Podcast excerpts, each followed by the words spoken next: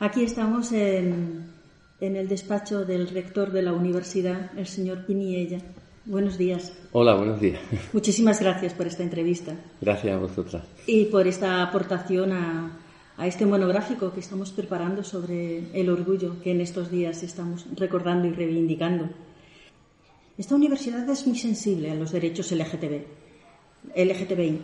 De hecho, hay ya hace un par de años que se aprobó un protocolo sobre el trato a las personas trans.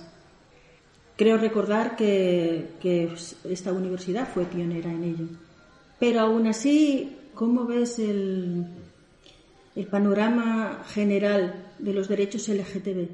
Y siempre se me olvida la sí. discúlpenme, la costumbre, son muchos años de IQ más. IQ más, sí, sí es verdad. Gracias. bueno, yo eh, llevo dos años de rector. Eh, creo que, bueno, eso que dices de esta universidad, que es tan inclusiva, o, intentamos, ¿no?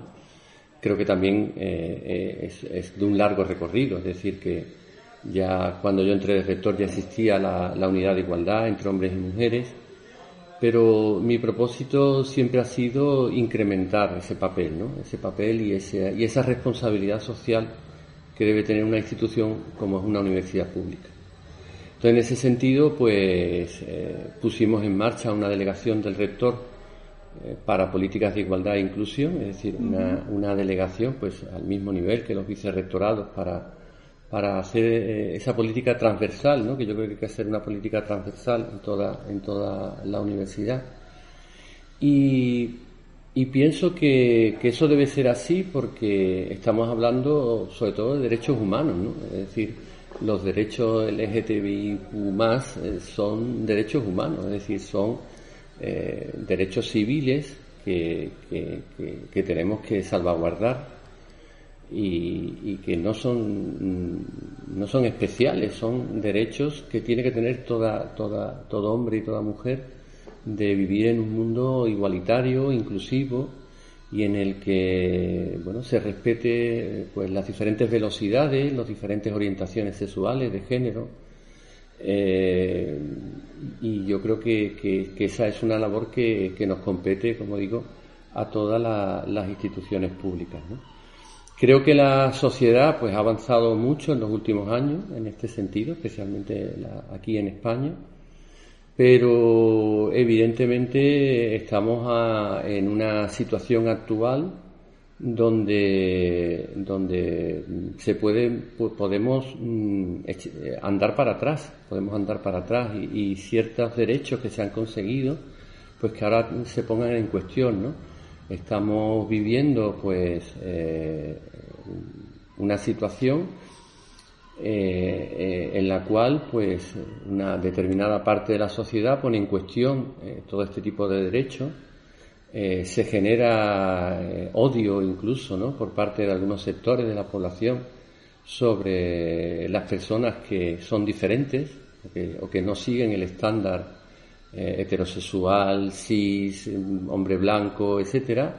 Y, bueno, yo creo que hay que, hay que hacer un esfuerzo eh, en este momento para avanzar. O sea, creo que, que, se ha conseguido importantes, importantes metas, pero hay que seguir avanzando. ¿no? Y, y bueno, habrás visto aquí a la entrada del rectorado como la bandera arcoíris pues se le ha echado pintura encima, ¿no?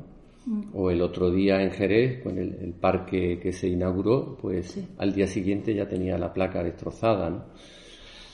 Mm, ah, el otro día también, bueno, pues fue asesinado eh, una persona al grito de maricón, ¿no? Eh, mm. entonces, creo que todavía con más razón para seguir trabajando, para, para para dar fuerza a, cuestiones como la, que tú abanderas, ¿no? de la radio inclusiva de, la Universidad de Cádiz y de, y de no perder los ánimos y, seguir luchando. Yo creo que es una lucha que si no se mantiene, no es que no se vaya solo para, no se va a ir para adelante, sino que incluso podemos ir para, para detrás. Y, esa, es, esa es mi pelea y la pelea de, muchas personas que me ayudan en este, en este, en este intento, ¿no? El otro día también pusimos en marcha el, Observatorio de la Diversidad, que yo creo que, es algo pionero en las universidades andaluzas. Y, bueno, y hay personas como las que abanderan este, este observatorio, como Begoña, como Antonio, como Cristóbal, ¿no? que, son personas que, que, están haciendo mucho por la labor, ¿no? Y la delegación, Maika, Lupe, pues están trabajando mucho porque eso sea posible, porque sigamos avanzando. Y como digo yo, o sea, es que mm, hay que intentar que todos vayamos para no dejar a nadie detrás, ¿no? Tal vez es hora de, repensar que aunque parezca que estamos en el día de la marmota, hmm. todo vuelve a empezar igual, sin avanzar nada. Claro, si cogemos mucha, mucha distancia, sí, 50 años atrás hemos avanzado mucho. Hmm. Lo que pasa es que había sido tan hermoso lo que se consiguió en el 2005 con el matrimonio igualitario y ahí vivimos una serie de años, creo que, de una bonanza estupenda. con, no había voces de odio, eh, por lo menos no públicas, las habría, pero no eran públicas. Y ahora nos encontramos en un escenario de mucha tensión y de muchos mm, comentarios que se legitiman en los medios de comunicación por otras personas, donde parece mm, razonable el criticar otra forma de vida que no sea la de ellos. y es difícil eh, renovar las energías y mantener el activismo y la reivindicación.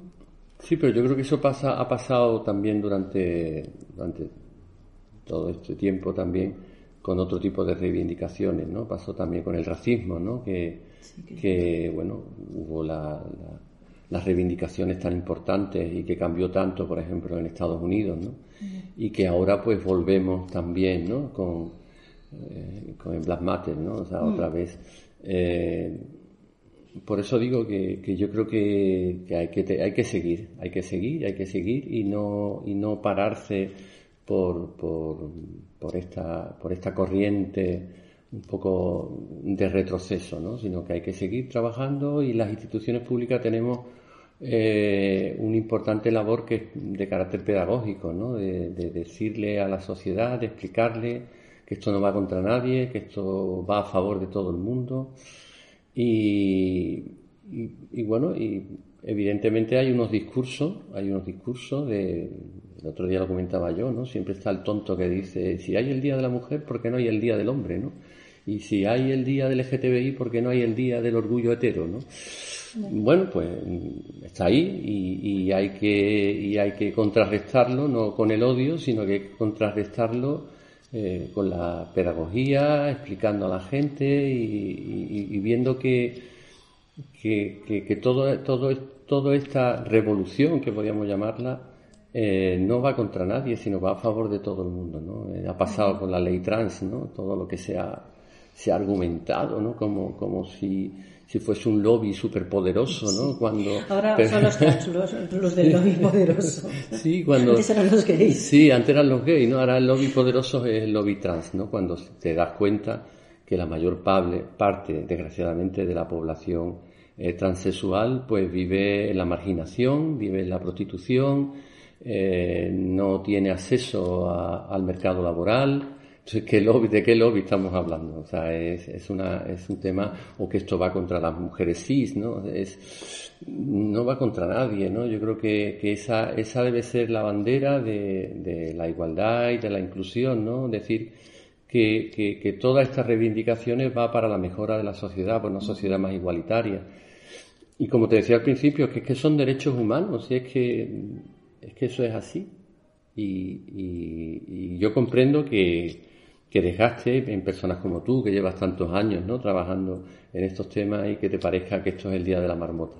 Pero hay que seguir, hay que seguir trabajando y seguir luchando por ello, igual que luchan pues los afroamericanos en, en Estados Unidos cada vez que matan a, una persona eh, por, por, su condición de raza. ¿no? Pues nosotros creo que tenemos que hacer eso. Yo creo que la, en, el pasado he escuchado algunas veces voces que decían que al sector educativo no se le dota de las suficientes herramientas para poder afrontar esta singularidad o esta diversidad en los propios colegios. Sin embargo, parece que también eh, en la universidad, en esta universidad, en la Universidad de Cádiz, se está haciendo una apuesta importante con un proyecto que, lidera, o por lo menos desde aquí lo coordina. Sí, Asunción Aragón. Asunción Aragón que habla de, hacer verdaderas herramientas para que en las escuelas, y además se está haciendo con otras universidades y se está haciendo en institutos, para crear verdaderas herramientas, primero diagnosticar y luego desarrollar herramientas. Un proyecto que tiene un espacio de tres años para que para dotar de herramientas sí vamos de hecho estamos trabajando mm, en red estamos trabajando en red con más de 40 universidades ¿no? Y, yo creo que el aspecto formativo y de elementos didácticos es, muy importante, ¿no? La, Facultad de Ciencia de la Educación, por ejemplo, tiene un papel muy importante, eh, pero también lo tienen los colegios, los, institutos. Eh, claro que también hay que tener en cuenta que a veces eh, hay discursos que no llevan detrás recursos. Mm. No basta solo con los discursos, sino tiene que, hay que poner también recursos, ¿no? y y cuando uno ve que los presupuestos de las instituciones gubernamentales pues se recortan esos presupuestos, esos recursos, choca con ese discurso igualitario que por otra parte se dice, ¿no? Entonces, detrás de esto tiene que haber recursos, tiene que haber recursos pues, para, esos materiales, para, para la formación y eso es muy importante. Esperemos que se puedan ir desarrollando y que esos, bueno, de momento para ese proyecto sí hay recursos, pero para otros más que no vengan con las tijeras y los recortes.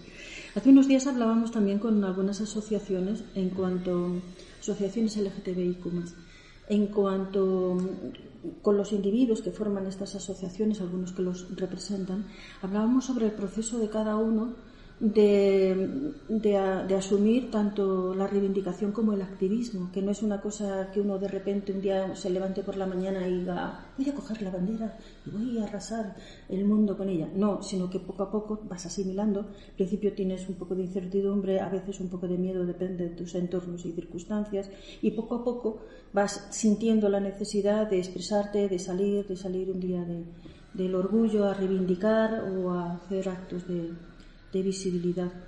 Eh, esto que a la comunidad LGTBIQ nos, nos, nos suele pasar eh, porque, porque es algo que vivimos día a día, nos hemos dado cuenta de la importancia de que las personas heterosexuales también lo asuman, que lo hagan también suyo.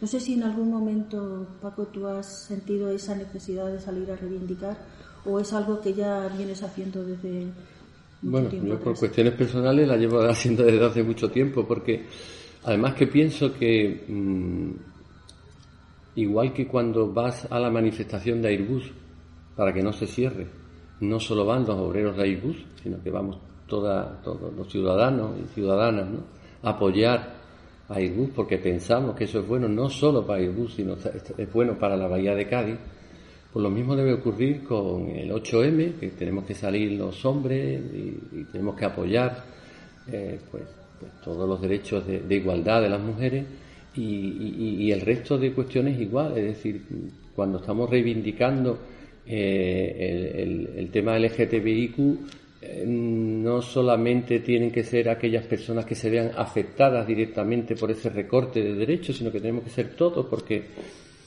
porque vivimos en comunidad y por tanto eh, todos debemos de aspirar a, que vivamos en un mundo más justo, más libre y, por eso creo que, la lucha LGTBIQ no es solamente de las personas afectadas, sino que es de todos y de todas. Y yo creo que el ejemplo que te he puesto al principio de Airbus es, más significativo, ¿no? es que es así, es así. Muchas gracias por, este tiempo de, conversación.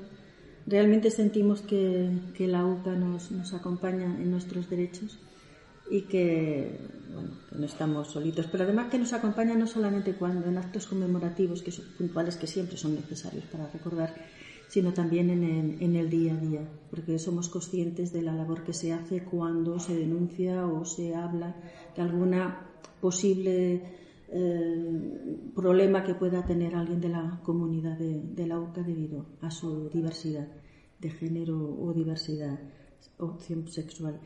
Que, muchas gracias por, este tiempo. Bueno, muchas gracias a vosotras, ya digo, por, la labor que hacéis y, creo además que, mm, que no nos tenemos que conformar, es decir, no tenemos que ser conformistas, qué bien, ya tenemos la delegación de igualdad y tal, sino que hay que estar en el día a día y, la comunidad universitaria es una comunidad muy importante. Estamos hablando de, el caso de Cádiz, de, de 22.000 estudiantes y de casi dos, casi 3.000 eh, trabajadores, ¿no? De forma directa o indirecta, Y siempre pueden surgir, siempre surgen problemas y, que no, esto no se consigue. O sea, esto es una, una lucha permanente y hay que estar permanentemente y espero que el próximo rector o rectora que, venga pues me siga en estas políticas de, de, derechos, ¿no? que al fin y al cabo es lo que... muchas gracias. Has marcado muy buen camino. gracias.